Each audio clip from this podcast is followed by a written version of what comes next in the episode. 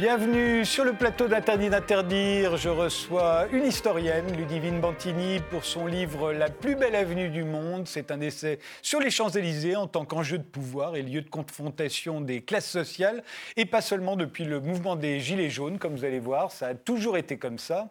Je reçois également une romancière, Léa Simone Allegria, qui publie Le Grand Art, où comment un peintre de génie peut naître six siècles après sa mort, et une scénariste de bande dessinée, Clotilde Bruno, pour Mal tourner illustrée par Isa Piton sur une jeune femme qui voit du sexe partout, une métaphore sans doute de notre époque totalement pornographique. Et l'on commence comme d'habitude par cette époque que nous sommes en train de vivre. Qu'est-ce qui la caractérise? Voici vos réponses en images. On commence par la vôtre, Léa Simone Allegria.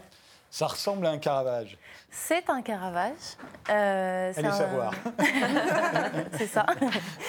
Euh, c'est un tableau qui s'appelle Le reniement de Saint-Pierre, qui date de 1610 et qui est conservé au Met. Alors euh, oui, j'ai choisi une œuvre euh, qui a 400 ans pour, pour parler de notre époque. Ben, je pense que c'est la force d'un chef-d'œuvre, c'est de, c'est de glisser sur le temps et d'être toujours, toujours actuelle et toujours contemporaine. Alors dans cette œuvre, si on, si on oublie que ça s'appelle le reniement de Saint-Pierre et qu'on ne sait pas que c'est un récit biblique et qu'on voit juste trois personnages, euh, on peut dire que, qu'on est tout de suite euh, attrapé par, euh, par un sentiment de, menace qui pèse un peu sur, ces personnages. Donc il y, a un soldat, une femme et un vieillard. et on sent qu'il y, a une urgence, qu'il y a quelque chose qui est en train de se passer. Et en fait, toute l'action est, est, dite par les mains des personnages.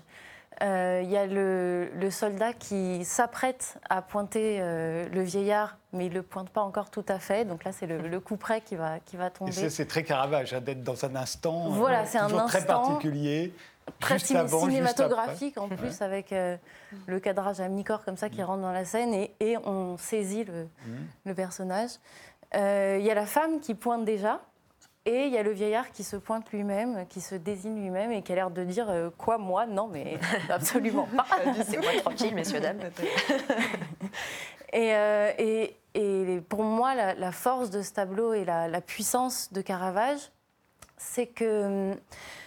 C'est qu'en fait, il nous met mal à l'aise, nous, en tant que spectateurs, il nous, il nous déstabilise parce qu'il nous invite à participer euh, à une dénonciation, à un jugement, alors que euh, alors qu'on voit, on voit pas la scène du crime, on voit pas ce qui s'est passé, on n'en sait rien, il n'y a pas de décor, il n'y a rien pour nous indiquer exactement de quoi il est coupable. Et, donc il y a un peu ce côté de voyeurisme avec cette femme qui est, qui est jetée dans la lumière. Mmh. Et, et ce devoir de juger quelque chose dont, dont, on, dont on ne sait rien. Dont on ne sait rien. Et ça, c'est très notre époque. Voilà, et ça, ça pour moi, ça représente un petit peu notre époque. c'est exactement ça. Ludivine euh, Bantini. Euh, ah non, c'est celle de Clotilde. C'est la mienne. Clotilde C'est à Angoulême. Hein. Exactement, ouais. c'est la remise des prix du festival euh, de BD d'Angoulême. Le plus euh, grand festival de bande dessinée du monde. Voilà, bien évidemment, il n'y en a pas d'autres. ah oui, c'est vrai, c'est le premier qui a été créé, c'est le plus prestigieux. En effet, oui, il jouit d'une certaine réputation internationale et nationale beaucoup. et cette année, en fait, bon, je regrettais beaucoup de ne pas pouvoir y être, mais cette année, bah, les collègues sont montés sur scène pour euh, essayer de se faire entendre comme beaucoup de, je pense, de corps de métier euh, depuis quelques temps. Euh, et moi, cette, cette, image, en fait, me fait poser la question... Ils cachent tous leur visage Avec une page blanche. parce qu'en fait, il y a une question de comment les artistes réussissent à se faire entendre aujourd'hui dans un temps de protestation, au-delà de leur œuvre, en fait, en tant que corps de métier.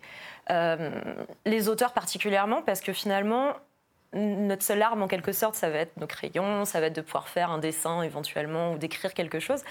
Mais euh, quand l'urgence arrive, en fait, qu'est-ce qu'on fait? Et c'est une question qu'on continue à se poser, nous, euh, en tant qu'auteurs, en train de se dire, bon, bah, on a euh, un rapport qui est tombé juste avant Angoulême, le rapport Racine, qui doit apporter normalement quelques, on espère, quelques réponses aux nombreuses interrogations qu'on a quant à notre statut, à notre précarité. mais Angoulême étant passé, Emmanuel Macron étant venu serrer des mains et, visiter un petit peu les expositions, maintenant que euh, les médias ne parlent plus trop finalement de, la BD et puis un petit peu de manière plus générale des artistes auteurs, et que le salon du livre est annulé.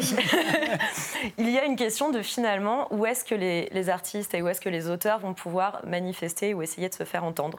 Et je n'ai pas encore de réponse à cette question. D'autant que tous les rassemblements de plus de 1000 personnes Exactement. sont et donc, je pense que, très clairement. Donc finalement, cette image pour moi, c'est plus une question euh, qui, plus que même de notre époque, est vraiment quasiment la question de la semaine de comment va-t-on faire pour se faire entendre quand déjà on est un petit peu inaudible en tant qu'artiste, mais alors en plus, quand maintenant euh, on ne peut ni manifester, ni en plus aller en salon pour s'exprimer. Ludivine Montigny, voilà une image de manifestation. c'est ça la Voilà. Alors, c'est une photographie euh, de Serge Dignasio. Je, tiens vraiment à, signaler son travail. Parce que on va, d'ailleurs voir plein d'images de lui, puisque oui, c'est bah, tiré de votre livre. Je, l'adore, en effet. Euh, c'est un ancien ouvrier euh, qui photographie toutes les manifestations. Enfin, il est présent vraiment partout dans, dans, le mouvement social, là où il y a de la lutte, là où les gens se soulèvent pour s'exprimer, pour revendiquer et, en fait aspirer aussi à une société un peu, un peu plus juste, un peu plus humaine. Alors c'est pas tout à fait euh, cette société juste et humaine dont témoigne euh, cette photographie de Serge Ignazio qui a été prise en décembre 2018 euh, sur les Champs-Élysées, donc devant la boutique Cartier fermée comme vous le voyez par son rideau de fer. En fait, cette photo, elle me fait penser à ce que raconte le, philosophe allemand Walter Benjamin, qui parle du pouvoir en tant qu'il a trois armes le sang, dit-il, le sang, euh, c'est-à-dire la police à ses yeux, euh, la ruse, à savoir euh, la mode, et puis la magie, euh, à savoir euh, le faste. Et il m'a semblé qu'en fait, euh, cette photographie, elle, rassemblait un peu ces trois ingrédients qui sont un peu à l'image des Champs-Élysées dont il s'agit de parler dans, le livre. cette espèce de, vertige abyssal, hein, ces, écarts considérables, une sorte de concentré justement du monde tel qu'il est, tel qu'il tel qu'il est disputé, tel qu'il est contesté aussi, hein, comme l'ont fait les Gilets jaunes justement, en s'emparant des Champs-Élysées, en répondant évidemment à ce qu'avait suggéré euh, Emmanuel Macron qu'il vienne me chercher. Donc, euh, ce que ça signifie, voilà, d'aller le chercher. Euh, voilà, on vient te chercher chez toi, comme le disent les Gilets jaunes. Qu'est-ce que ça signifie prendre les Champs-Élysées? Et qu'est-ce que ça signifie aussi que cet ordre des forces de l'ordre. Quel ordre protège les forces de l'ordre? Et, cette photo me semble assez symbolique hein, de, voilà, de cet ordre social, économique et politique qu'elle protège à certains égards. Eh bien, commençons.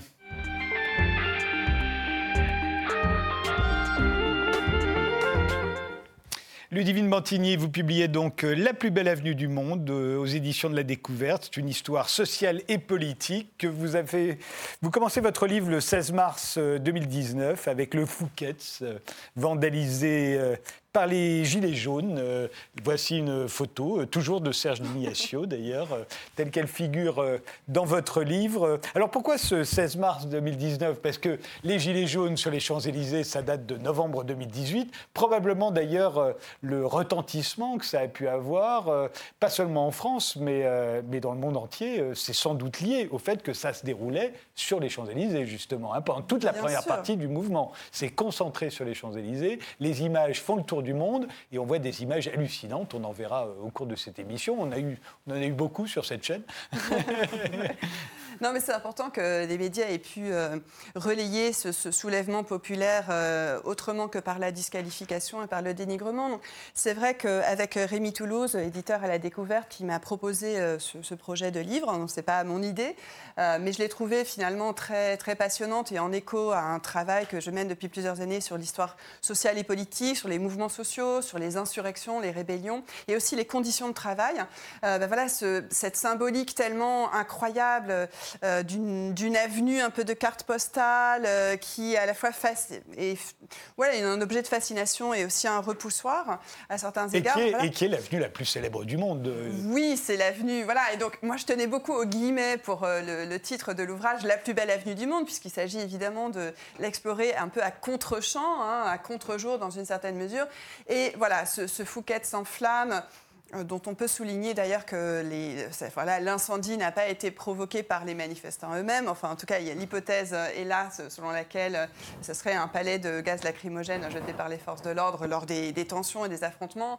Ben, voilà, c'est finalement l'emblème, hein, une sorte de métaphore de cet affrontement, de, de classe sociale, en fait, hein, de cet affrontement mmh. social euh, à vif comme ça, et qu'il y ait eu ce, finalement ce, courage d'aller sur les Champs-Élysées euh, samedi après samedi, euh, malgré l'importance de, la répression. Ça témoignait aussi de la manière dont les Gilets jaunes ont modifié le rapport aux lieux en fait, aux lieux sociaux, aux lieux politiques. Par exemple, ils ont fait des, des ronds-points euh, qui, sont des lieux sans âme, des lieux de, pure circulation vide de sens, justement, mais ils lui ont donné un sens autrement que giratoire. Ils leur ont donné euh, euh, l'idée que ça pouvait être des lieux communs. Voilà. Bon. Et, donc et, sur les, les, Champs-Élysées, justement, alors, on a fabriqué du prestige, dites-vous, à propos de cette avenue. On en a fait un espace bourgeois et aristocratique, et mm. pourtant il n'est pas homogène, il n'est pas sans aspérité, et ça a toujours été un lieu de, mélange des groupes sociaux.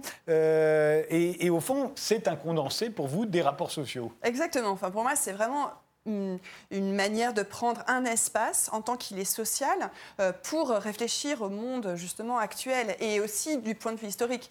Parce que comme vous le soulignez à juste titre, en fait, depuis euh, euh, que Louis XIV a ordonné justement l'ouverture de ce, de ce cours, de cette allée... Hein, 1694, voilà, un, peu avant, mais c'est la première... En, 1694 qu'on... en tout cas qu'on l'appelle Champs-Élysées, voilà, parce que ça doit être un espace mythique qui rappelle le paradis des anciens. C'était ça, le, les, Champs-Élysées. C'est le paradis des Grecs. Voilà, exactement. Donc euh, le paradis des âmes vertueuses, etc.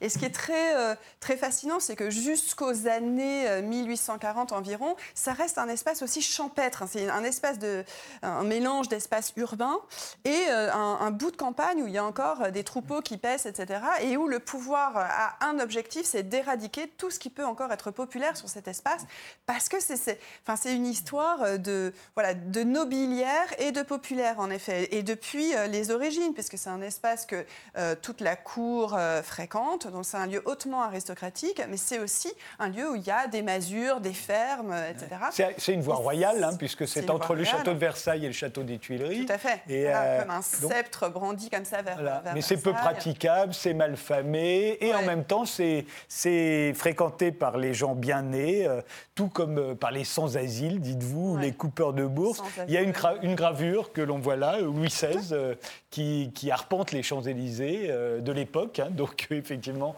il y a des oui, arbres. Et qui, et qui rencontre euh, justement un balayeur de l'époque. Alors, moi, j'ai rencontré les balayeurs des Champs-Élysées aujourd'hui.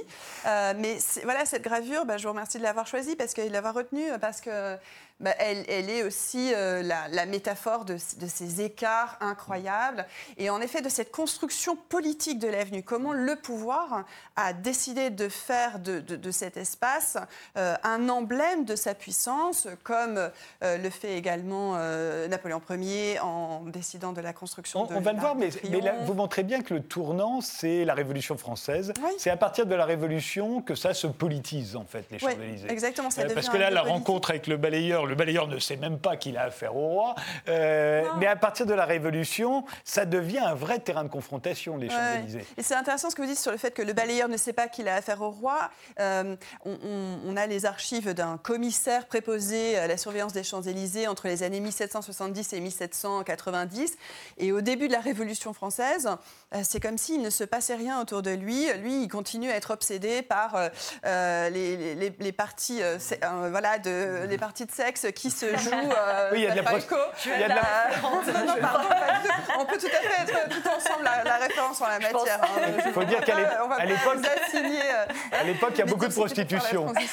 Euh, voilà, donc, voilà, il traque, il traque en particulier l'homosexualité comme un péché absolu mhm. dans les buissons des Champs-Élysées. Mais c'est vrai que pendant la Révolution et en particulier en juillet 1792, les fédérés marseillais sont invités en grande pompe lors d'un banquet sur les Champs-Élysées. Et une partie de la garde nationale restée fidèle euh, au, roi, euh, les attaques, il y a un massacre. Et donc on peut dire finalement que c'est sur les Champs-Élysées, comme au Champ de Mars quelques, quelques semaines auparavant, que se joue le, la mise à bas de l'ancien régime. Donc l'espace devient en effet un espace aussi révolutionnaire. Et c'est un espace peu habité. Il y a une autre gravure qui montre une petite, le genre de masure qui avait, enfin de masure, non, c'est une, maison, une, une, bonne maison, une petite ferme. avec des moulins, comme on le voit. Au fond, c'est sous l'Empire qu'on va en faire un, lieu prestigieux. Et vous le disiez, ça commence avec le mariage de, de Napoléon avec Marie-Louise. Hein, oui, en 1810. Avec l'Arc de Triomphe qui est dressé là, euh, qu'il a fallu finir à, à toute allure. en fait, il n'était pas terminé. Il est d'ailleurs pas euh, terminé, mais il y a eu des grèves, il y a eu tout ça. Il y a déjà un lieu de confrontation. voilà. C'est formidable, hein, comme un peu plus tard sur le chantier de la Tour Eiffel. Donc euh, voilà, cet espace de, de, conflictualité sociale, en effet, et puis de, de, pouvoir au sens où il s'agit de l'occuper à toute force. Par exemple, il y a des troupes d'occupation. Et ben voilà, c'est ce qu'on va voir, c'est que dès l'instant où les Alliés arrivent en 1814, les revues de troupes sur les Champs-Élysées, les Cosaques bivouac sur les Champs-Élysées, là ce sont des Russes. Euh, on est en 1814 et mm. ça commence, et ça va plus s'arrêter, on a l'impression, hein, puisque euh, ensuite, 1870, euh, les Prussiens battent les Français. Où est-ce qu'ils vont? Ils vont sur, les Champs-Élysées. En, en 1919, euh, euh, la grande victoire, le défilé de la victoire à la fin de la, le premier. Euh, le premier défilé militaire, en fait, véritablement sur les sur les Champs Élysées et la manière dont on érige cet espace aussi en un monument aux morts national. Voilà, et ce sera ensuite les Allemands qui défilent en 40, puis là, cette photo date de 1942. Quand De Gaulle arrive, libération de Paris sur les Champs-Élysées, bien mmh, entendu. Mmh. Euh, ça ne s'arrête jamais. C'est voilà, d'ailleurs c'est intéressant de juxtaposer les deux, les deux clichés parce que c'est exactement au même endroit qu'elles sont prises à deux années d'intervalle. Les nazis ont occupé véritablement les Champs-Élysées puisqu'ils ont euh, en fait réquisitionné à peu près tous les immeubles des Et les cinémas, les cinémas étaient que pour les soldats allemands. Soldatenkinos, les, les cinémas pour euh, les, les, soldats allemands, certains... Voilà, la, la, brasserie du Fouquet, par exemple, dont on parlait en introduction de cette discussion, en fait, elle est euh, aussi réquisitionnée en très large partie par euh, euh, les, Allemands et puis par voilà, les, dîners mondains de, de, collaborateurs. C'est au fond une démonstration de force qu'on fait sur les Champs-Élysées. Absolument. Et, c'est ce que feront les Gilets jaunes de, la même manière. Oui. C'est une démonstration de force. Oui, c'est ça. C'est-à-dire qu'en fait, il y a une telle exhibition de pouvoir à la fois économique et politique que prendre la rue, enfin quand la, voilà, la rue s'exprime aussi d'un point de vue politique, c'est intéressant que ce soit la cible. Encore une fois, c'est pour répondre à euh, l'injonction euh, sans doute malheureuse et maladroite d'Emmanuel Macron qui viennent me chercher, mais c'est aussi se dire que c'est là que se trouve véritablement un concentré d'une richesse telle euh, voilà, j'ai travaillé par exemple sur les palaces des Champs-Élysées, mais mmh. surtout en réfléchissant aux conditions de travail dans ces palaces, en interrogeant les grooms, les concierges, les portiers, les femmes de chambre.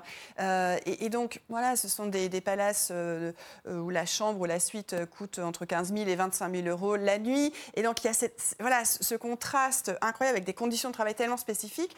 Et ce qui m'a passionné, c'est d'entendre des, justement des femmes de chambre de ces palaces ou des balayeurs de, des Champs-Élysées dire mais on, est gilet jaune, on comprend les gilets jaunes quand à 100 mètres d'intervalle, il y a euh, un client qui va s'acheter une Bentley comme on s'achèterait euh, euh, un croissant ou un pain au chocolat, et puis de l'autre des, intérimaires, des chômeurs, des caissiers, des caissières, des infirmières, voilà, qui sont gilets jaunes et qui se retrouvent sur cette avenue. Alors c'est aussi un lieu de fête hein, depuis toujours, les mm. Champs-Élysées.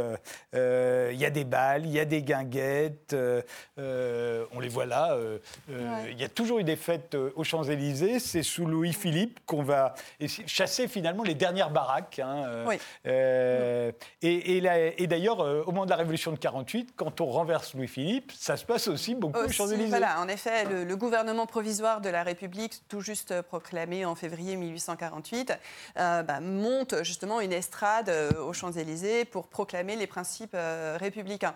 Mais en fait, le pouvoir n'a eu de cesse de justement de traquer et de vouloir chasser euh, le, populaire. Et d'en faire une avenue de prestige, comme voilà, Là, c'est 1880-1890. Là, c'est devenu une, avenue de prestige. Hein. Du processus d'osmanisation, qui est aussi une manière de mobiliser le capital en acte. Hein. C'est là que vraiment la, logique capitaliste euh, euh, s'incarne véritablement, prend, prend ses quartiers. Sur Mais c'est également avec Louis-Napoléon Bonaparte, quand il est élu en 48 président de la République, il s'installe à l'Élysée, qui est une maison de famille pour lui. Napoléon y avait habité, Joséphine de Beauharnais aussi. Mm. C'est l'Élysée euh, Napoléon, comme on l'appelle, napoléonien, comme on l'appelle à l'époque. Et on l'oublie parce que. Euh, mais il, il, est en partie sur les Champs-Élysées. Hein, L'Élysée, ah bah, la grande grille du jardin, ça donne sur les Champs-Élysées. Quand on est sur les Champs-Élysées, on est sous les fenêtres quasiment de l'Élysée.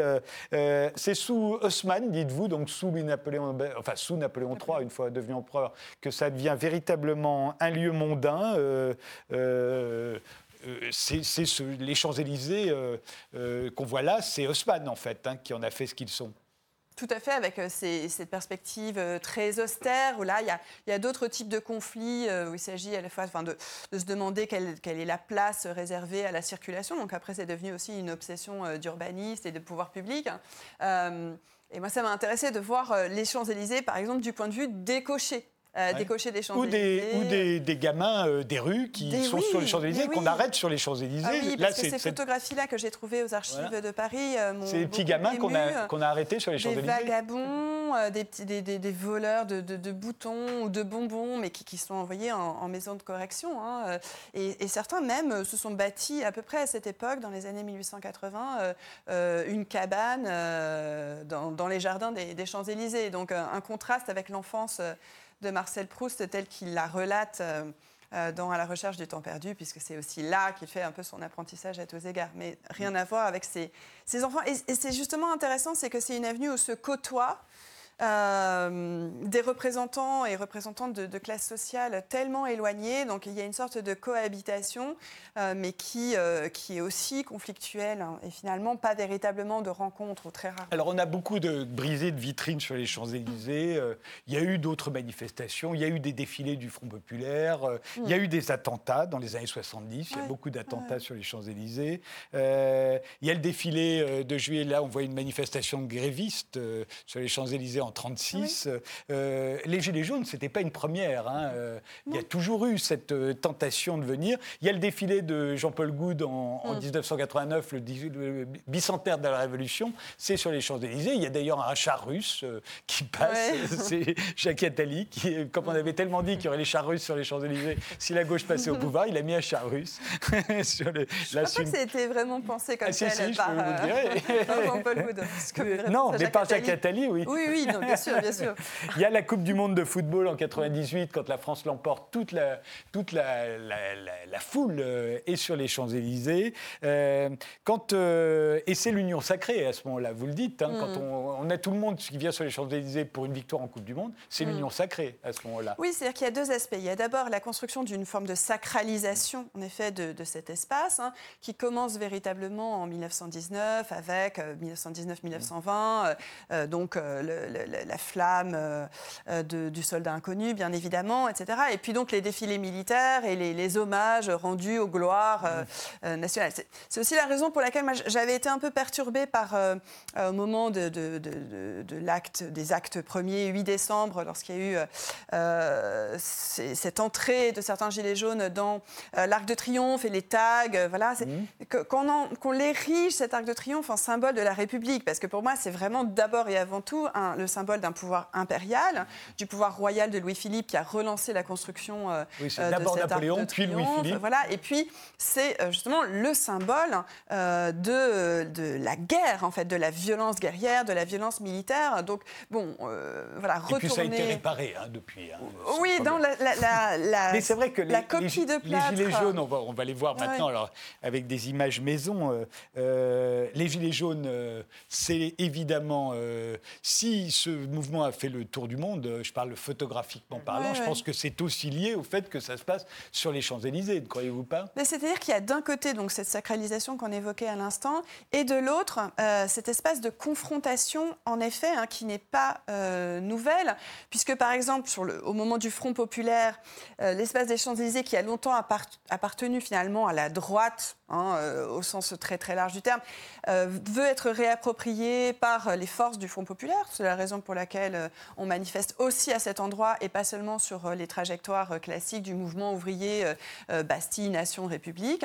pendant la guerre d'Algérie aussi, bien sûr, il y a des manifestations, dont la manifestation du 17 octobre 1961, où un certain nombre d'Algériennes et d'Algériens trouvent la mort sous l'effet de, la répression. Hein. On parle de peut-être 200 ou, 300 morts au moment de cette répression. Et il y en a une partie qui est sur les Champs-Élysées. Absolument, voilà. Et en mai 1968, euh, au début euh, du mouvement, alors même que ce n'est pas encore la grève générale, mais il y a une partie des étudiantes et étudiants, entre autres, mais il y a aussi des, jeunes ouvriers, qui vont aller manifester euh, sur les Champs-Élysées. Avant que les gaullistes ne le fassent le 30 mai. Avant que le 30 mai soit une riposte. On entend non seulement Vive le général, mais aussi les cocos au poteau. il, y a eu il y a une date importante, c'est quand on ouvre le RER, e que le RER arrive sur les Champs-Élysées, il y a toute une partie de la banlieue Est euh, et des banlieues populaires qui arrivent directement sur les Champs-Élysées. Bien sûr, mais encore une fois, ça s'inscrit finalement dans un prolongement historique, le fait que cette avenue, elle ait toujours été ce mélange où la, place, euh, du, la place populaire en fait de, l'avenue, qui, se traduit d'ailleurs un peu par le clivage entre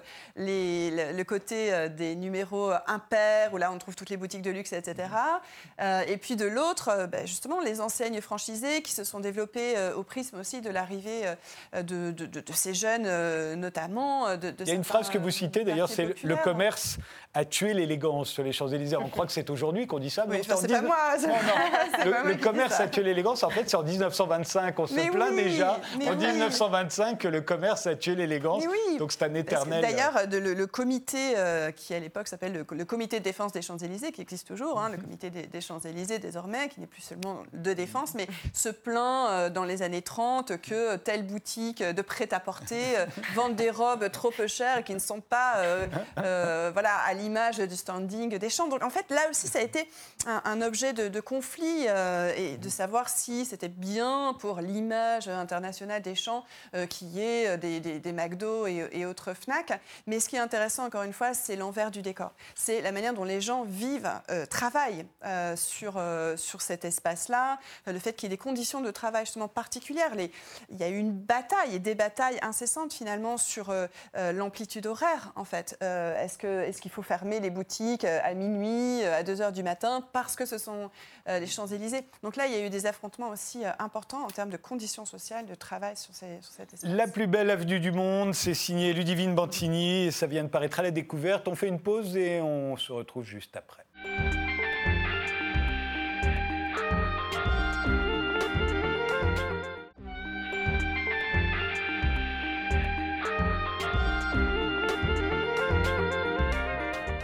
Mes invités sont aujourd'hui Ludivine Bantini pour son livre La plus belle avenue du monde, Clotilde Bruno pour Mal tourné, une bande dessinée sur une jeune femme qui voit du sexe partout, et Léa Simone Allegria qui publie son second roman chez Flammarion, Le Grand Art, euh, dont le héros est un commissaire-priseur qui a connu son heure de gloire, mais désormais proche de la retraite et un peu dépassé. Le métier a beaucoup changé, non euh, Un commissaire-priseur euh, de ce début de 21e siècle, ça ne ressemble pas au grand commissaire-priseur de la fin du XXe.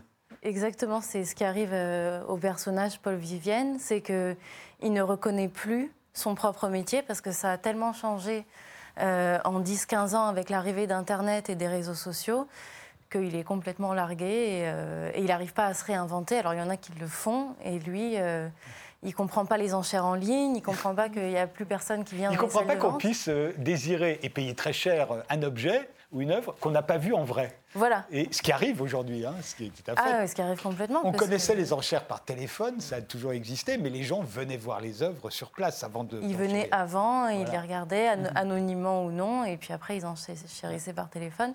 Et maintenant, c'est vrai que le commerce euh, de l'art en ligne est en, plein, en plein boom et que ce soit par les réseaux sociaux ou par euh, drouot.com et les sites comme ça, ben oui, c'est vrai que. Alors, on, voit votre commissaire-priseur, euh, il commence ce roman euh, en, train de lire le journal, et lui, ce qu'il lit, évidemment, c'est la rubrique nécrologique. Oui. Parce que, oui, c'est logique, en fait. C'est, dès qu'il y a décès, il y a vente possible. Oui. Alors, c'est ce qu'il dit, c'est que pour lui, son fonds de commerce, c'est les 3D, euh, les dettes, le divorce et le décès. et c'est vrai. En fait, dès qu'il y a dette, dès qu'il y a divorce, dès qu'il y a décès, il y a chance ou il y a possibilité d'une D'aller dépouiller un appartement.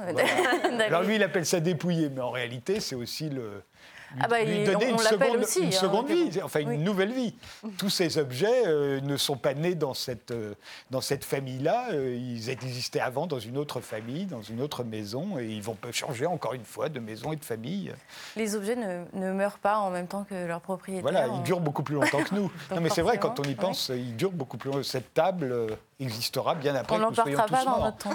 non, mais c'est vrai, il faut, faut, faut, quand même le réaliser en permanence. Les commissaires-priseurs, ils savent ça. Oui, ils savent ça. Ils savent que, que, nous sommes bien plus éphémères que, que ça. Alors, euh, suite à un enterrement en Toscane, euh, euh, alors c'est très drôle d'ailleurs parce qu'il assiste à un enterrement. Alors là, c'est le petit détail.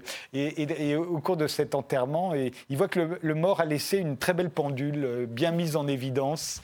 Et, euh, en fait, il, euh, il s'aperçoit après que c'était un coup de génie. Vous laissez une très belle pendule, on se dit bon bah donc il y a un héritage qui va être formidable. Et en fait non, il a mis là en évidence ce qu'il avait de mieux. Voilà, c'est ça. Il fait, il fait tout pour, pour bah, c'est un, un un, un attrape, un attrape nigo de, de Un attrape commissaire-priseur, c'est un attrape commissaire-priseur. Oui, commissaire-priseur, ou bon, bon, il est mort, donc on se dit qu'avant, quand il donnait des réceptions, et eh ben, c'était un peu un objet éclatant pour euh, en mettre plein la vue et, et faire croire qu'il avait euh, les moyens d'avoir euh, une grande collection derrière ou plein de choses, et effectivement, non. Néanmoins, dans cet héritage, il va trouver un, un, mystérieux retable peint par un Florentin inconnu. La datation, c'est début du XVe siècle, euh, mais c'est antérieur à la découverte, à l'invention de la perspective par Brunelleschi. Euh, on sait que Brunelleschi a inventé la perspective entre 1415 et 1425, je crois. Le premier à l'avoir utilisé, c'est Masaccio, euh, qui était très jeune. Et là, le tableau serait antérieur, enfin c'est un retable, ce serait antérieur, et là, ce serait dingue. Ça, c'est une révolution. Mais ce serait dingue pour ceux qui sont vraiment euh, tatillons euh, sur euh, l'histoire de l'art. Que... Non, mais ce serait dingue. Si quelqu'un quelqu'un avait fait un tableau. Il n'y a que 10 ans, c'est pas non plus la plus grande révolution, mais c'est vrai que, que. Ce serait énorme. Ça voudrait dire que quelqu'un a fait un tableau avec de la perspective avant Masaccio en Occident. Oui, oui, mais on, on, dit que ça a été inventé par Brunelleschi, mmh. mais on n'en est pas sûr. Voilà, on, dit ça, mais en fait, qu'est-ce qu'on en sait? Parce que c'est ce que j'explique dans le roman. Brunelleschi, il a laissé aucun écrit parce qu'il était très avare de, de, ses inventions et donc il avait très peur de la concurrence, il brûlait tout. Mmh. Et donc on dit comme ça, Vasari, un siècle plus tard, dit c'est Brunelleschi qui l'a inventé, mais ça arrange bien l'histoire d'ériger un peu Brunelleschi en héros en disant mmh. je suis pas en train de remettre en question du tout. Euh, J'espère bien. le génie de Brunelleschi, mais, mais, je dis juste que qu'en fait, on n'en sait rien oui, mais alors, si vous allez jusque-là, le tableau que vous nous avez montré, on l'a attribué à Caravage. Mais avant cela, on l'avait attribué à quelqu'un d'autre. voilà, et c'est à peu près le cas de la plupart des tableaux de cette époque, puisqu'ils ne sont pas signés. et, d'ailleurs, c'est une des raisons pour lesquelles, une des axes de votre roman, c'est qu'au fond, tout ça est une histoire d'attribution. On attribue à un tel. C'est exactement euh, mon propos et ce, ce qui m'a inspiré ou ce qui m'a ce qui a nourri mon imaginaire, c'est que bah, quand on voit la Joconde, on se dit, euh, OK, on me dit que c'est, un, que c'est Léonard, mais bon, euh, ce panneau euh, de bois de peuplier qui aurait traversé les Alpes à dos de mulet il y a 500 ans, je ne suis pas sûre que ce soit exactement celui-là et pas un autre. C'est, c'est juste, on me le dit. Alors, probablement, mais c'est aussi possible que non. Et sinon, eh ben, d'où il vient et quelle est son histoire et c'est un peu ça euh, l'histoire. Face à ce retable, donc, il y a votre commissaire-priseur. Il y a aussi une jeune experte euh, en art euh, qui, doit, qui vous ressemble un peu d'ailleurs. C'est comme ça que je, l'imaginais, maintenant que je vous, je vous connais. elle aussi, elle va se demander qui est cet auteur. Et là, ça devient une véritable enquête. C'est-à-dire que vous pouvez dater assez précisément le bois mm-hmm. et vous savez que grosso modo, c'est 1405, 1415 qu'on peut penser avoir peint dessus. Mm. et c'est très, très précis. Hein. Mm, mm. Et vous commencez à regarder ben, tous les, les, peintres. Alors, elle, elle dit après 60 ans, on peint très peu, donc on va regarder ceux qui sont nés. À euh, cette époque. Voilà, à l'époque, euh, les plus de 60 mm. ans, euh, non, c'est pas la peine. Donc on regarde tous ceux qui ont pu peindre. Ça peut pas être Masaccio, il était trop jeune, il avait 14 ans, c'est pas lui. Donc on va chercher. Et elle commence à chercher. elle commence à chercher. Mais elle devient obsédée. Et elle retourne pour Florence. Et, et, évidemment, et, elle trouve. Et, euh, euh, et, c'est ça qui est intéressant. Le problème, c'est que c'est plus à la mode. C'est-à-dire que tout à coup, euh, autour de ce commissaire-président, on se dit, mais attendez, vendre un, même un type qui a révolutionné l'art euh, au début du XVe siècle, ça n'intéresse personne en ce moment. Il s'intéresse plus à des planches de bande dessinée. Euh, les, nouveaux collectionneurs, les nouveaux collectionneurs, ils connaissent pas la peinture, peinture, ils se sont démultipliés, mais ils ne connaissent pas la peinture. Ils s'intéressent à la bande dessinée, donc euh, une planche originale d'Hergé, ça c'est bon. Euh, éventuellement des photos, ça ils comprennent, mais euh, un retable du début du XVe siècle. Oui, bah, encore une fois, Paul Vivienne est, un peu à côté de la plaque. C'est votre héros. Hein oui, c'est mon héros. il, est, il, est, il est encore une fois pas, pas en phase avec son temps et avec son époque, parce que pour lui, ben, il, est, euh, il est devenu, euh, il a eu une épiphanie devant cette œuvre et il veut prouver à tout le monde que qu'il réussira à faire grimper la cote d'un retable du Quattrocento dont effectivement plus personne euh, ça n'intéresse plus personne. Euh, et, c'est ça qu'il veut faire, et pour lui, ça devient un enjeu vital. Mais il a, il a un bon exemple. Il y a le fameux Salvator Mundi de Léonard de Vinci, mm, mm. qui a été vendu 450 euh, millions de dollars chez Christie, alors qu'il est hideux, hein, on peut le dire. Je veux même pas, je l'ai même pas demandé à ce qu'on le. Vous, vous trouvez euh, Tout le monde le trouve hideux, y compris ah dans votre roman. Tout le monde le trouve hideux. Le, Salvator Mundi, je l'ai vu en vrai il n'y a pas très longtemps au Louvre, à l'exposition Léonard. Il est absolument horrible. et vous expliquez d'ailleurs, en tout cas, un de vos personnages explique dans ce roman que si s'est vendu si cher Parce qu'ils l'ont mis dans une vente d'art contemporain. ils l'ont mis, entre Basquiat et Louis Bourgeois. Et, puis, comme il a été tellement repeint au fur et à mesure des siècles, finalement, il ressemble à un truc d'art contemporain. Et puis, Léonard de Vinci, c'est quand même le seul peintre euh, qui trouve grâce euh, aux yeux du monde aujourd'hui, puisque c'est le seul nom qu'on a retenu. Euh, oui. Euh, de cette époque. Giotto, tout le monde a oublié, Pierrot de la Francesca. Oui, ça n'intéresse plus trop. Alors que Léonard, c'est le peintre des peintres. Euh, c'est le biopic avec euh, DiCaprio qui va peut-être sortir un jour. Vous ne trouvez pas qu'il est un peu surestimé, Léonard de Vinci? Soyez honnête. J'aime beaucoup ses, carnets. J'ai vu l'exposition. Oui, mais c'est ce que tout le monde dit. tout le monde faisait des carnets à l'époque. Oui, non, il y a des trucs. en fait, non, non, j'ai quand même beaucoup d'affection pour lui. Pas, pas pour le Salvatore Mundi, mais pour d'autres choses, non. Je peux, peux pas dire ça. On aime bien les machines en général, mais elles n'ont pas marché. Elles ne marchaient pas, les machines. Non, non, mais il mais y, y, a plein d'œuvres qui, quand même. Euh, le Jean-Baptiste, il est très, très beau. Oui, oui, non, mais il y en a des très très beaux, ça c'est sûr. Hein. Et, euh, mais alors, euh, ce qui est drôle, c'est que là, on voit comment on peut faire naître un peintre. Euh, et, Caravage, on l'a fait naître de la même manière. À un moment, un grand historien italien a fait naître Caravage 400 ans après sa mort. Et là, c'est 500 ans après la mort de, de ce peintre inconnu. Mm. On peut le faire naître tout à coup. Et là, on se sert des réseaux sociaux. Et les réseaux sociaux vont jouer un rôle dans votre roman. On ne va pas dévoiler tout ce qui se passe. Mais, mais voilà, on assiste à la naissance d'un peintre. Et tout le monde, le monde entier, commence à se passionner pour ce peintre que personne ne connaissait trois semaines avant. Euh, personne n'avait jamais eu connaissance. Et évidemment, aussi bien le commissaire-priseur que votre jeune experte en art deviennent des stars parce qu'ils ont découvert un peintre de génie. Voilà, c'est exactement ça. Mais je pense que ça, ça peut, exister, ça peut arriver. C'est hein. arrivé, c'est arrivé avec Caravage, c'est arrivé tout au long du XXe siècle et ça peut arriver demain. Mm, mm, Puisqu'il y a des peintres, euh, euh, des, des, primitifs italiens totalement inconnus, méconnus. Il suffit tout à coup mm. d'en trouver trois ou quatre ou d'avoir une bonne idée euh, et, que ça passe sur les réseaux sociaux et on se dit que ça pourrait marcher. mais c'est ça qui m'a intéressé, c'est raconter comment on fabrique un mythe euh, en peinture, comment un tableau devient un tableau de musée que tout le monde a envie de, photographier, d'aller voir. Euh, euh, qu'est-ce qu'un tableau raconte en dehors du fait qu'il soit beau Mais c'est vrai que pour les paysages aussi, il y a des paysages qui tout à coup apparaissent sur Instagram et qui, dans les semaines et les mois qui viennent, attirent des milliers, des dizaines de milliers de gens, à tel point qu'on est obligé de, les fermer, de fermer l'endroit pour que les gens arrêtent de le saccager. Au fond, on fait naître des peintres comme on fait naître des paysages qui ont toujours existé, mais tout à coup, ils sont sur Instagram. C'est plus tout à fait la même chose. Et il y a tout le truc aussi du peintre maudit, ça, attire beaucoup les, gens forcément. Euh, bah, le Caravage, toute son histoire, euh, ça, participe de sa légende et de sa mythification. C'est-à-dire qu'on retrouve des, moments de sa vie qui font qu'on a envie d'en savoir plus. Il est mystérieux, il est... Euh, c'est Dans le cas de Caravage, c'est particulier. Lui, quand il a été condamné à mort, il a tué un type. il n'y a, pas Caravage tous les jours. Hein. oui, mais bah, Van Gogh, peintre maudit, ce, genre... Ah, le coup de l'oreille, ça marche très bien. voilà. Il y a une morale euh, dans votre livre, quelqu'un dit plus on dénonce, plus il vous aime, plus il vous avale. Et, il cite d'ailleurs aussi bien Marcel Duchamp que, que, que Bansky. Que mhm. Banksy. Euh, plus on dénonce, plus il vous aime, plus il vous avale. Oui, bah ça c'était par rapport à l'œuvre de Banksy qui s'est vendue aux enchères. En fait, il y a, je ne sais pas si vous avez suivi, il y a une œuvre euh, qu'on a, achetée aux enchères, et puis en fait, il y avait une machine à découper le papier à l'intérieur, et elle s'est autodétruite. bon, là, c'est un, coup de com', mais et en même temps, c'est aussi une dénonciation de l'absurdité de, de l'enchère, et, et on se dit, bah, euh, ces morceaux de papier épars sur le sol, bah, demain, ils vendront trois fois plus cher que l'œuvre originale, parce que et Marcel Duchamp, c'est la même chose. Il y a beaucoup d'ironie, c'est une critique du système, au départ, en tout cas c'est made. le système l'a avalé, et en a fait Il, est devenu un objet de musée, euh, avec une barrière autour, alors que c'est une pissotière. Quoi.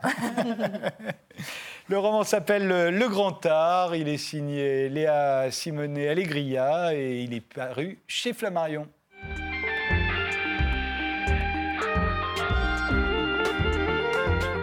Clotilde Bruno, vous êtes euh, la scénariste de Mal tourné, euh, un album euh, avec des dessins d'Isa Piton qui vient de paraître chez Porn Pop. C'est l'histoire d'une jeune femme qui voit du sexe partout. Comment vous est venue une histoire pareille bah, C'est assez simple. Quand j'ai commencé à écrire, avant même de, de me mettre. En fait, ça faisait longtemps que j'avais envie de faire du porno. Ah oui. L'idée me faisait rire en fait. Il y avait un peu de la bravade là-dedans de me dire tiens, pourquoi pas, ça doit être rigolo. Puis c'est un exercice de style.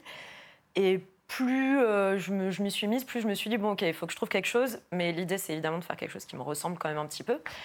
Et finalement, la chose la plus simple, c'est de se dire bon, ben, qu'est-ce qui me caractérise moi? Bon, il se trouve que j'ai effectivement l'esprit assez mal tourné. Euh, et en fait, c'est très simple. À l'écrit, il suffit de prendre une idée et de la rendre un peu extrême, de l'outrer. Il faut trouver une fille qui va le dessiner. c'est ça le plus difficile, ça n'a clairement pas été d'écrire l'histoire.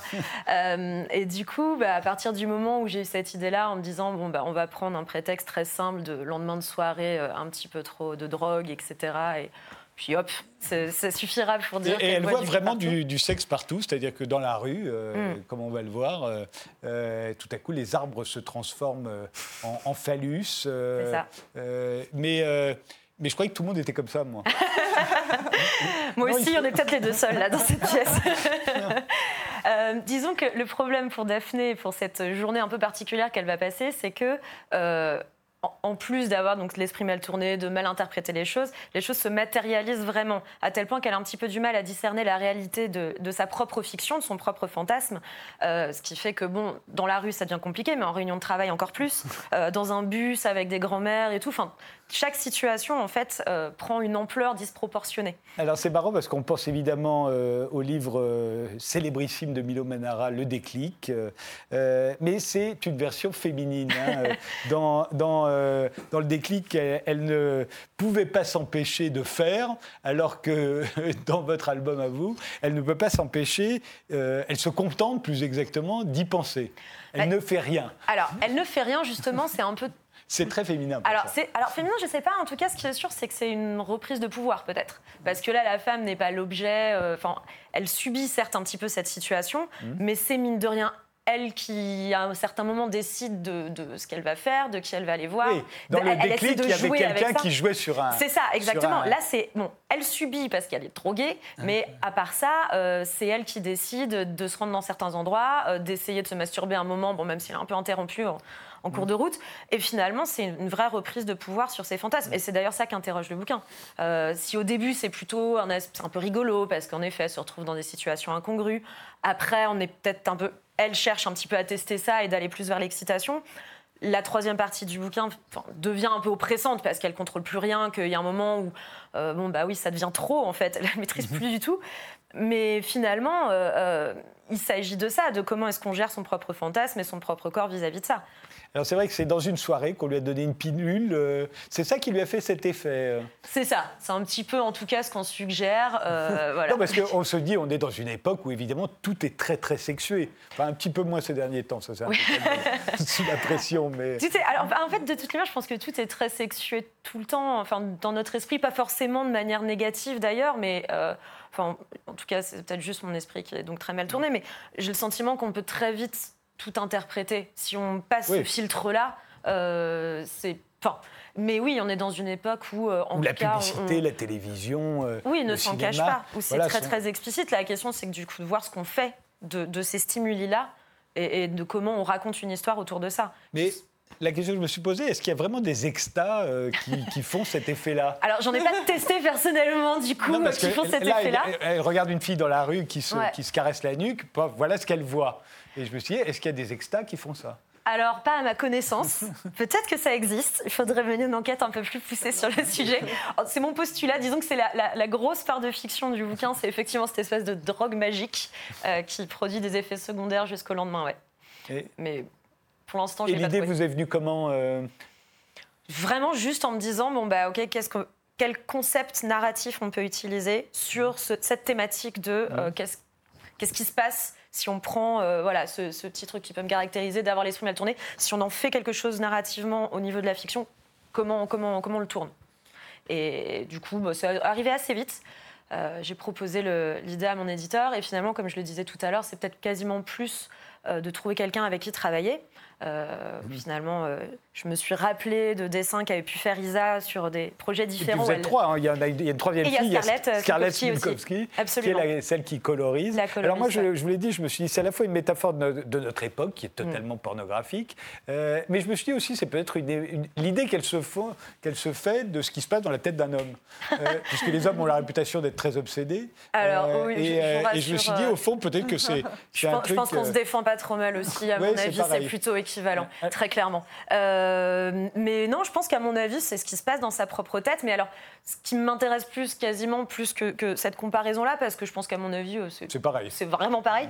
Euh, c'est plus en fait ce qu'elle découvre dans son propre esprit. Parce qu'en fait, et ce qu'elle redoute de trouver, parce qu'il y a quand même des tabous. on le voit, elle passe ah devant bah, une école, une école primaire, elle se dit non, non, là, il ne faut pas qu'elle reste parce qu'elle risque d'avoir là aussi des ça, le, et c'est justement toute l'idée de euh, du fantasme et dans ce qu'on a dans le fond du crâne et effectivement de euh, qui est incontrôlable. Donc oui, évidemment, il y a, il y a les, les tabous qu'on a vis-à-vis de nous-mêmes, il y a ce qui résout de manière incontrôlée dans le fond de notre cerveau et qui se met à sortir tout d'un coup comme ça. Et c'est plutôt ça qu'interroge le livre. Et alors, ce qui est drôle, c'est qu'elle est assaillie par les fantasmes, mais elle ne viole personne. Non. Elle harcèle un peu, mais elle viole pas. Sans trop s'en rendre compte, comme elle maîtrise plus trop en fait euh, la réalité, les objets qu'il y a ou pas. Euh, non, parce que c'est vraiment quelque chose. Finalement, c'est très centré sur elle et sur son propre désir. D'ailleurs, euh, à la fin, il y a quelque chose de très légèrement filée pendant tout le livre. Elle a, elle a quelqu'un qui lui envoie des messages avec qui on sent qu'en fait, il se passe peut-être un truc, mais voilà, elle n'ose pas trop envoyer des messages parce que dès, qu'elle tente de le faire, il y a des emojis qui se mettent à faire n'importe quoi, justement, et à forniquer sur son écran, donc elle panique un petit peu. Mais euh, il y a cette espèce de truc un peu filé qui arrive jusqu'à la fin, mais on voit, même si oui, elle va peut-être enfin réussir à aller prendre un verre avec cette personne qui l'intéresse, en fait, euh, elle va surtout peut-être enfin réussir à, avoir un orgasme, parce que finalement, pendant tout le livre, euh, elle ne fait que voir des choses qui peuvent ou pas la stimuler et qui font appel à ce désir-là, mais sans pouvoir jamais euh, finalement aller au bout des choses. Est-ce qu'il y a une pornographie euh, féminine? On dit toujours que la pornographie est typiquement masculine, elle s'adresse aux hommes.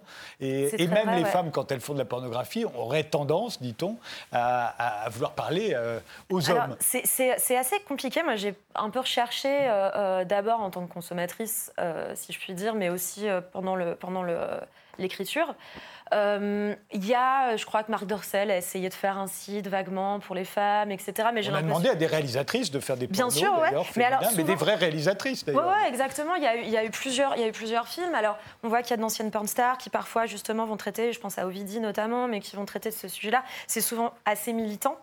Euh, après, un, produit purement pornographique adressé aux femmes, j'ai l'impression qu'on n'a pas vraiment trouvé de, de quelque chose de formule magique en quelque sorte. Euh, je sais qu'il y avait eu aussi euh, une série de courts-métrages euh, sur DVD, un truc qui s'appelait Dirty Diaries, qui a dû sortir il y a une petite dizaine d'années, quelque chose comme ça. Mais dans les réalisatrices, il y avait beaucoup d'artistes plasticiennes, il y avait beaucoup en fait de militantes aussi. Donc c'était un objet qui fonctionnait pour de la pornographie féminine, mais qui était quasiment plus un discours sur la pornographie féminine que en soi un film adressé aux femmes de manière basique, si je puis dire, qui va être ben, allez-y, masturbez-vous en regardant ça. Et c'est vrai que.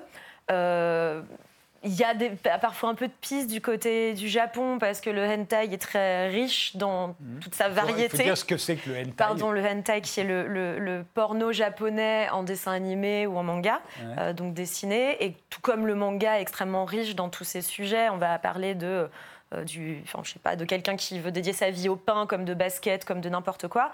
De la même manière, le porno japonais, un peu, il y, a un peu de tout. Il est très connu pour ses monstres poulpes à, voilà, à tentacules, particulièrement. Ça, c'est assez féminin, ça. C'est finalement. Alors, c'est toujours, c'est souvent vu du point de vue de l'homme parce que le hentai, effectivement, il y a quand même beaucoup de scènes de violence, notamment avec ces monstres tentacules ce qu'on fait un petit peu différemment, nous, dans Mal Tourné, parce que euh, ça peut aussi, au contraire, être quelque chose de stimulant pour des femmes. Mais voilà, en tout cas, euh, personnellement, j'ai plus trouvé euh, des choses qui m'intéressaient dans de la fiction que dans quelque chose de volontairement. Enfin, de, pornographique de, qui va être posté sur Pornhub ou, sur d'autres plateformes. Je sais que pendant l'écriture, j'ai regardé Short Bus beaucoup, que j'avais vu pas mal d'années avant, qui est un film qui doit dater de 2000, début des années 2000, euh, où il y a pas mal de sexe non simulé, mais qui a été fait euh, avec, euh, je pense, un point de vue. Je ne sais pas si c'est extrêmement militant, mais en tout cas dans des communautés new-yorkaises où et voilà, il y a des scènes d'orgie, mais assez bienveillantes, etc. Il y a, c'est euh, l'histoire d'une femme qui est sexologue, mais qui n'a jamais réussi à avoir un orgasme, et qui donc va suivre un couple euh, d'amis à elle, euh, qui l'emmène un petit peu dans diverses soirées et tout. Ça, c'est très féminin. Dans les trucs masculins, ils ont toujours des orgasmes tout le temps. Tout Ça, oui, bah, voilà. mais là, du coup, on est, en tout cas, on suit un, c'est surtout ça, c'est qu'on suit un personnage féminin, pardon, dont le but est finalement d'accéder enfin au plaisir. Et disons que souvent, le porno qui a destination des hommes, euh, la question de la jouissance féminine n'est pas vraiment mise au premier plan, très clairement. Non, mais on les entend euh, crier tout le temps. Oui, bah oui. Alors, ça, veut vraiment dire qu'il y a quand même quelque chose qui. Y a un petit signe, un indice que c'est de la pornographie faite par des femmes, mm. et il est présent d'ailleurs dans votre album, c'est qu'il y a des hommes entre eux. Et, ça, vous n'en verrez que dans les pornos faits par des femmes. Les, les pornos faits par des hommes, vous verrez jamais deux hommes en train de copuler ou, euh, de se faire une fellation, ça n'existe pas chez nous. Bah, s'il y en a, c'est que c'est fait par des femmes. Et là d'ailleurs, et là où je vous rejoins, en tout cas, c'est et c'est encore quelque chose qu'on trouve beaucoup au Japon. Euh, il y a un type de hentai, alors c'est pas tout à fait du hentai, mais un, un type de BD qui s'appelle le yaoi et qui parle de pornographie homosexuelle masculine. Et c'est très drôle parce que toute cette partie-là de la pornographie japonaise, et c'est 90% de femmes qui le dessinent et qui l'écrivent. Alors que finalement, ça parle de deux hommes entre eux. Et il y a vraiment euh, des communautés euh, très, très investies émotionnellement au niveau des fans et tout dans ce type d'histoire. Et c'est drôle parce qu'en effet, finalement, ça regroupe des communautés, pas uniquement, mais en tout cas dans les créatrices, vraiment, où il y a beaucoup, beaucoup de femmes. Il y a de la pornographie euh, féminine que vous avez remarqué dans l'art aujourd'hui? De la pornographie féminine, euh, non. Je sais que j'avais trouvé un site à un moment de pornographie qui était adressé aux femmes. Et je voulais voir ce que ça donnait parce que ça m'intéresse beaucoup, mhm. mais, mais c'était payant. Mm. mais oui, ont des trucs gratuits. Et je me suis dit, c'est dégueulasse, parce que pourquoi la pornographie masculine, il y en a partout, on en est, abreuvé, dès qu'on clique, tout est gratuit, il y en a beaucoup trop. Et, et, pour les femmes, bah, il faut payer. Ah bah, on est bien d'accord. Ludivine Montigny La transition avec les Champs-Élysées est un peu ah, compliquée, mais en tout cas, je, je, veux bien rejoindre Je rappelle qu'en 1975, quand le X, euh, enfin avant que la loi sur le X, et quand on, on libéralise la pornographie, tous les cinémas des Champs-Élysées, des films porno. C'est l'été 75. voilà. Mais en tout cas, je, m'inscrirais volontiers dans l'idée d'une pornographie non sexiste et émancipée justement des, contraintes d'oppression qu'elle subit pour beaucoup. Voilà. Je vous remercie toutes les trois d'avoir participé à cette émission. Mal tournée sur un scénario de. Je ne parle pas de l'émission, hein, je parle du livre. Mal tourné, scénario de Clotilde Bruno, dessin d'Isa Piton. C'est pas un pseudo, Isa Piton Non, euh, pour l'occasion? C'est son vrai nom. Non, on a, on a euh, tout gardé notre nom. Mise en couleur, Scarlett Smulkowski. Ça vient de paraître chez Pornpop.